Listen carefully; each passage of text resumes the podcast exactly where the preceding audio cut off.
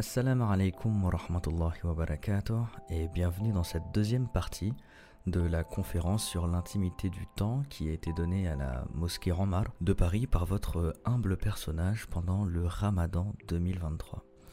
Alors cette partie est la suite de la première, évidemment, dans laquelle on a parlé du début du temps de l'humanité, des différentes euh, existences qui, qui étaient présentes à ce moment-là, et surtout comment est-ce que Allah, comment est-ce que Dieu, par le biais de la nature avec lesquelles il va faire création, il propose à ces créatures de se développer dans un temps spécifique à eux.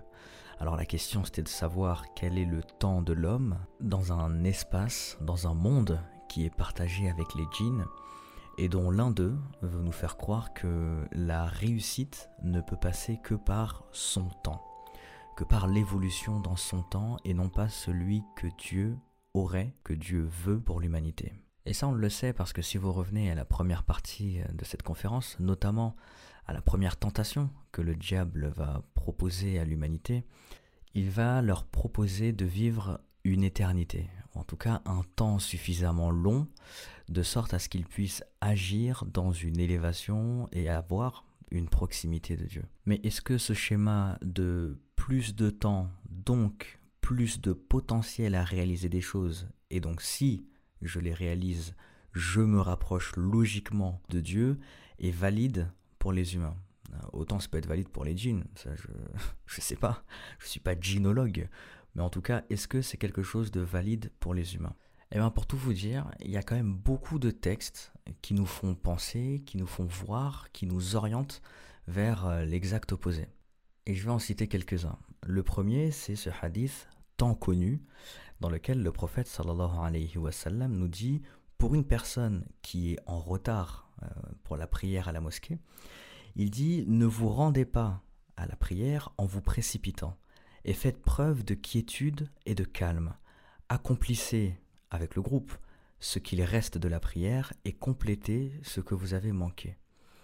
Alors ce texte en apparence, il peut paraître euh, anodin, mais en fait, si on est dans une logique de production, entre guillemets, à savoir que le temps n'est que le potentiel de pouvoir réaliser des choses qui logiquement euh, nous font gagner des points, hashtag banque de Hassanat, alors euh, l'intuition nous dirait de se précipiter vers la mosquée pour pouvoir faire une plus longue prière en groupe avec euh, les frères et sœurs qui s'y trouvent. Et pourtant, le prophète nous dit de ne pas nous y précipiter, d'y aller avec quiétude et calme. D'aucuns diront que cette recommandation n'est faite que pour euh, permettre à ceux qui prient de rester aussi dans la quiétude, ne pas avoir quelqu'un qui rentre avec précipitation dans la mosquée, qui est tout en sueur, qui déplace les rangs, etc. Et ça, je l'entends. Mais nous, dans notre vision du temps, qu'est-ce qu'on peut en dire? Ce qu'on peut en dire, c'est que si on ne vit que dans cette vision du temps où on doit faire plus pour gagner plus, on arrive à des contradictions flagrantes avec la vision du Coran. Parce que dans notre exemple, en fait, ce que le prophète nous dit en filigrane, c'est qu'il y a un moment pour sortir et marcher tranquillement vers la mosquée. Si tu as dépassé ce moment et que tu te retrouves être en retard pour la prière, bah, c'est pas grave en fait. Marche, tranquille, avec quiétude. Et tu sais pas en fait comment est-ce que Dieu va élever ton action. Par contre, les prochaines fois, sors un peu plus tôt. Mais si à chaque fois le un peu plus tôt c'est pas possible parce que on est déjà dans une hâte de quelque chose d'autre et ensuite on se rend compte à chaque fois qu'on est à une minute de la salade et qu'on court tout le temps, euh, cette phrase elle revient souvent, je passe ma vie à courir. Mais en fait c'est là que ça pose question et c'est là que ce hadith pour le coup il impose de sortir de cette, de cette précipitation. D'ailleurs, un autre hadith d'après Anas ibn Malik où le prophète sallallahu alayhi wa nous dit dans le sens la réflexion avant d'agir vient d'Allah tandis que la précipitation vient de Shaitan, donc vient du diable.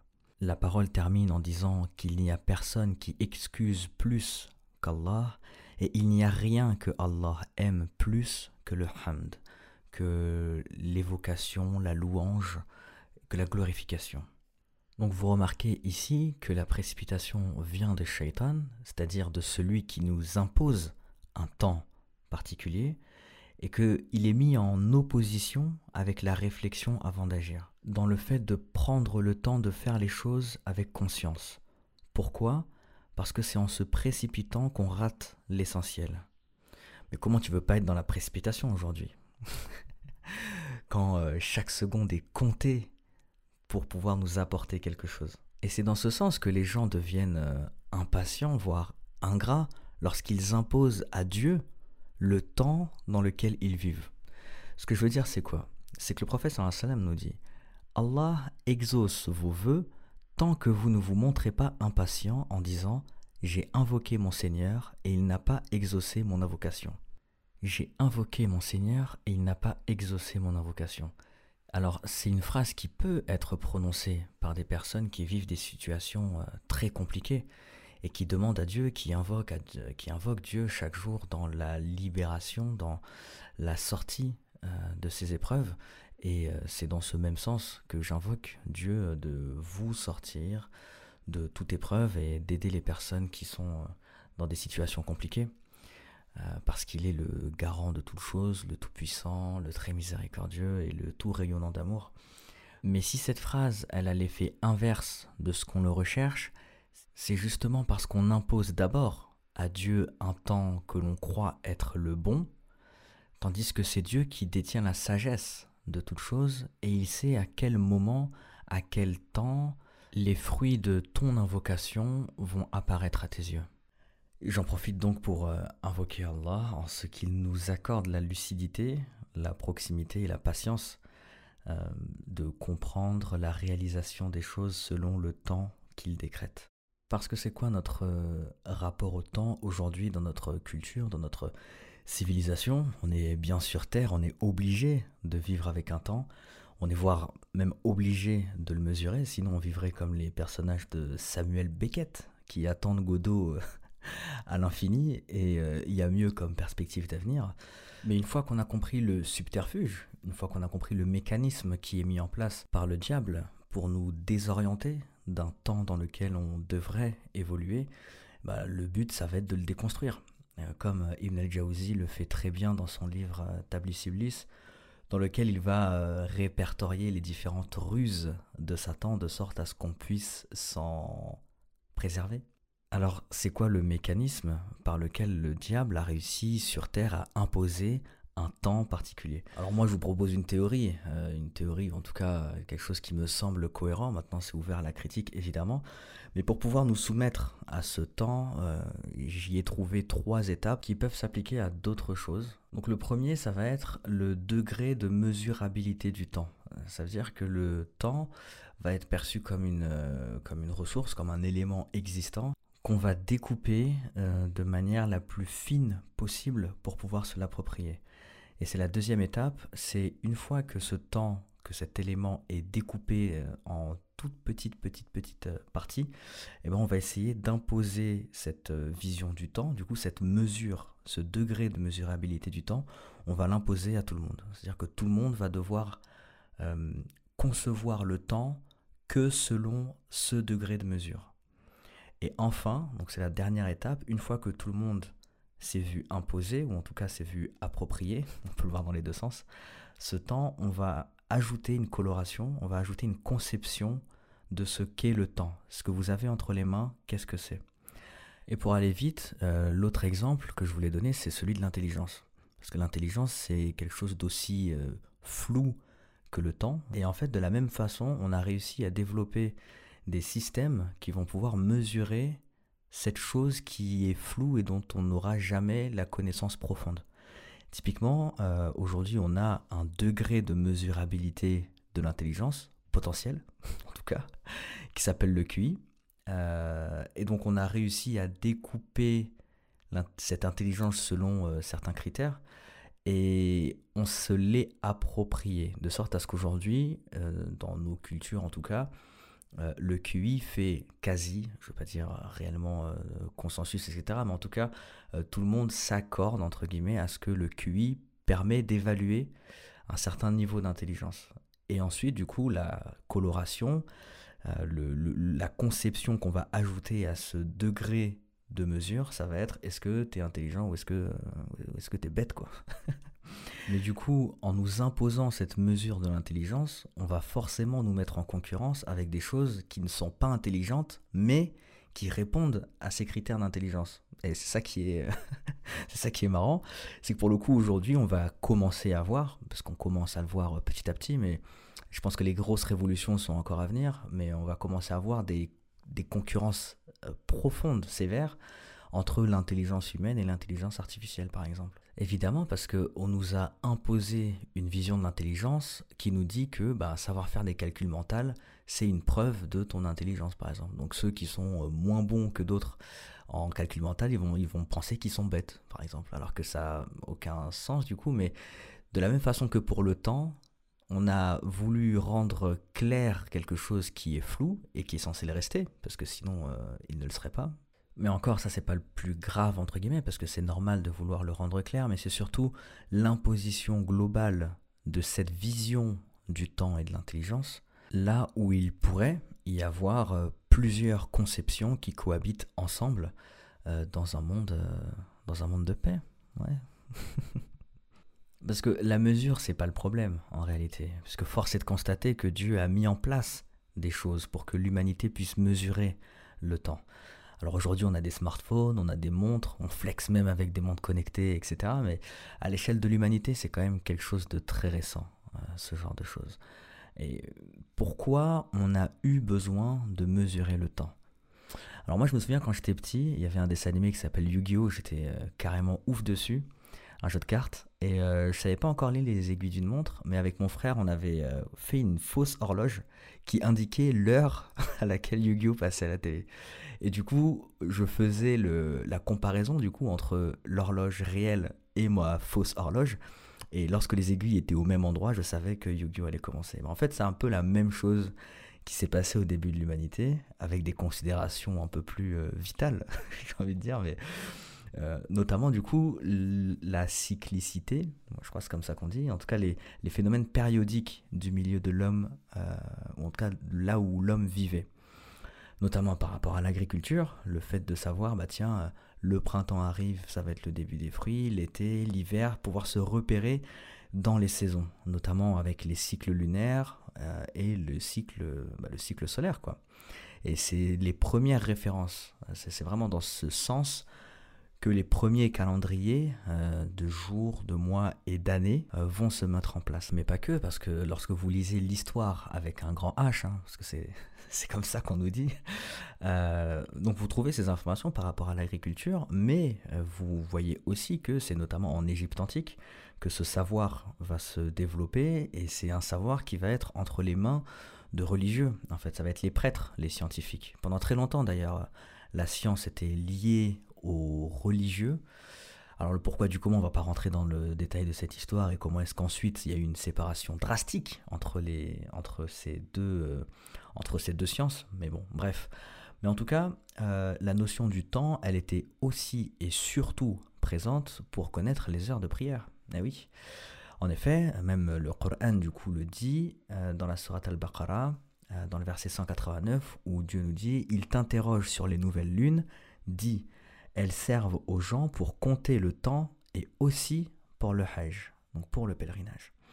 Dans la Surat al-Isra, dans le verset 12, Dieu nous dit Nous avons fait de la nuit et du jour deux signes, et nous avons effacé le signe de la nuit, tandis que nous avons rendu visible le signe du jour, pour que vous recherchiez des grâces de votre Seigneur et que vous sachiez le nombre des années et le calcul du temps et nous avons explicité et nous avons expliqué toute chose d'une manière détaillée. Donc effectivement, Allah subhanahu wa ta'ala a placé le soleil et la lune, il a placé les astres pour que nous puissions nous repérer dans le temps euh, par rapport aux éléments universels, par rapport au fonctionnement du monde et nous intégrer dans ce fonctionnement-là. Du coup, la question, c'est de se dire, est-ce que en s'émancipant des astres dans la mesure de notre temps, on s'émancipe aussi de notre propre nature. Oh. Vous avez trois heures épreuve de philo. Hein, Mais brièvement dans l'histoire, qu'est-ce qui se passe? Ce qui se passe, c'est qu'on commence d'abord avec l'observation des ombres, avec euh, le petit bâton et le soleil qui va nous indiquer bah, le moment de la journée en fonction de la longueur de l'ombre qui se projette sur le sol. Ensuite, il va y avoir euh, euh, différents moyens qui vont nous permettre de mesurer le temps, l'écoulement d'un fluide notamment par, avec le sablier, avec la combustion en utilisant une bougie. ensuite, on va passer dans des systèmes mécaniques, dans des systèmes électroniques, électriques aussi. Et on va finir par euh, avoir une notion du temps qui est atomique. Et ce qui est intéressant en fait lorsqu'on passe à un système atomique, c'est que jusqu'alors, la seconde, en tout cas le temps, relevait du domaine astronomique. C'est-à-dire que pour définir une seconde, on disait qu'une seconde, c'est une fraction du jour solaire moyen. Donc notre temps était corrélé avec le Soleil. Maintenant, en passant sur un système atomique, on bouscule cette, euh, cette conception parce que maintenant, la seconde ne fait plus partie du système astronomique, mais elle fait partie du domaine physique, en cela qu'une seconde, ce n'est qu'un certain nombre de périodes de transition de l'atome de césium 133 on, s'en fiche de quel atome c'est, tout ce qu'il y a à savoir, c'est qu'aujourd'hui, la seconde fait partie du domaine de la physique et non plus du domaine de l'astronomie. Alors, est-ce que ce qui devait permettre la compréhension du monde a fini par nous en éloigner? Aujourd'hui, le temps, il passe, on n'a rien à faire. on n'a rien à faire du soleil, de la lune, etc. Alors que Dieu les a créés pour ça. Mais est-ce qu'on va dire, bon, c'était cool, merci pour la création, mais euh, maintenant on a trouvé autre chose, euh, on, va, pouvoir s'en passer. Ce serait bizarre de dire ça. Et maintenant que vous savez ça, je vais relancer un débat qui a lieu chaque année, pendant le ramadan d'ailleurs, c'est est-ce que on commence le ramadan à la vision de la lune ou est-ce que on se base sur le calcul? Alors, faut savoir qu'à chaque début de Ramadan, moi, je me bouche les oreilles euh, sur ce débat parce que ça m'intéresse pas forcément dans les arguments euh, qui sont menés, pas parce qu'ils sont inintéressants, mais parce que c'est les mêmes qui sont rapportés chaque année. Et là, pour le coup, je trouve que dans la vision universelle du temps, euh, universelle et même euh, nationale, régionale, ce que vous voulez, parce que je disais tout à l'heure que ça pourrait être aussi intéressant d'avoir des espaces dans lesquels la conception du temps est différente. Donc ça peut être intéressant parce que là, le choix de la vision de la Lune, ça peut être le choix de la communion avec la création, le choix du retour, ou en tout cas de l'intégration euh, de l'humanité dans le cycle universel que Dieu a construit, et donc de démarrer le ramadan au moment où on voit la lune, au moment où Dieu nous envoie le signe du démarrage d'un nouveau cycle, du démarrage d'un nouveau temps, par le biais de ces messagers, entre guillemets, vous comprenez ce que je veux dire, le soleil et la lune. Mais dans l'autre sens, le faire le choix du calcul, c'est peut-être faire le choix de la compréhension du système que Dieu a mis en place dans l'univers par le biais de calcul, du coup, et donc on peut s'auto-déterminer dans l'évolution du temps. On peut de nous-mêmes euh, instaurer le début du cycle parce qu'on le suit avec ce qu'on a compris de l'univers. Maintenant, est-ce que c'est la vérité ou pas? Est-ce qu'on peut quand même démarrer même si on ne voit pas les signes? En fait, c'est ça le, c'est ça tout le sujet de cette question. Donc une fois qu'on a cette granularité du temps, une fois qu'on l'a découpée, on va pouvoir la diffuser un peu partout. Et ne vous surprendrai-je pas euh, si je vous dis que aujourd'hui dans le monde, à part quelques villes, villages un peu reculés, euh, tout le monde s'accorde sur un temps euh, quasi international. C'est surprenant d'ailleurs, je crois que c'était l'année dernière, que même dans les pays arabes musulmans, c'est aux Émirats arabes unis je crois, euh, ou même le week-end, euh, bah, du coup ils vont passer au samedi-dimanche et plus le vendredi pour pouvoir s'accorder avec le fonctionnement mondial, ce qui est cohérent d'un point de vue de production, mais qui n'est plus trop cohérent avec euh, leur peuple qui, de par les adorations, ont un fonctionnement qui, dans un sens, hein, pas dans tout, mais dans un sens, doit s'attacher au cycle du soleil, les cinq prières, le jour de vendredi, etc. etc. Donc c'est surprenant comment est-ce que cette vision du temps euh, a été imposée, diffusée, acceptée dans toutes les cultures du monde, que ce soit en Afrique, en Asie, etc. Et maintenant que cette dimension du temps a été euh, diffusée et largement acceptée, on va pouvoir y adosser un sens, y adosser une conception. Et il y a une formule bien célèbre qui nous définit ce qu'est le temps. Le temps, c'est de l'argent. Time is money. On mesure aujourd'hui le temps que dans une logique de production. En 4 heures, combien je peux produire euh, en, 20 minutes, est-ce que j'ai le temps de trucs, etc. etc. Mais c'est quelle aliénation ça? Au travail, dans le loisir, en famille, tout est fait pour qu'on ait cette horloge qui nous impose l'empressement. Si à 50 ans, j'ai pas fait ça, franchement, j'ai raté ma vie. Et même dans les bonnes actions, hein. moi j'en ai marre un petit peu des gens qui, qui rapportent euh, la parole du prophète, sallallahu alayhi wa sallam, où parmi les premières questions de Dieu le jour du jugement, c'est Qu'est-ce que tu as fait de ton temps? Mais du coup, on nous rapporte cette parole sans déconstruire l'aliénation qu'on a du temps aujourd'hui, qui fait qu'on pousse tout le monde à des adorations, à un empressement dans l'adoration qui est irraisonné. Le paroxysme de cette euh, conception du temps comme ressource, c'est quoi? Bah, C'est qu'à l'image de toutes les ressources, on essaiera de nous le prendre. Et la mission de certains aujourd'hui, c'est pas sur 4 heures qu'est-ce que je peux faire, mais c'est sur 24 heures combien de temps je peux tirer d'autres personnes. Combien de temps d'attention je peux te prendre. Alors en se croyant possesseur dans son propre temps, on permet aussi à d'autres entités de venir nous la voler. Enfin bon, franchement, le temps, c'est à Allah. Hein. donc agissons euh, tranquillement dans la recherche de son agrément seulement et euh, je pense qu'on aura déjà fait un très très grand pas vers un mouvement euh, vers notre fitra. Pourquoi? Parce que ce piège final de temps, ressources, c'est l'illusion ultime. Pourquoi est-ce que le riba, que je ne traduis pas par intérêt parce que ça demanderait tout un cours pour redéfinir euh, ce qu'est les riba, etc. Et beaucoup de gens d'ailleurs en parlent euh, succinctement, alors qu'il faut prendre le temps d'en parler. Euh, mais, mais pourquoi le riba, c'est l'un des plus grands péchés? Parce que c'est une forme de monétisation du temps qui avilit l'être humain.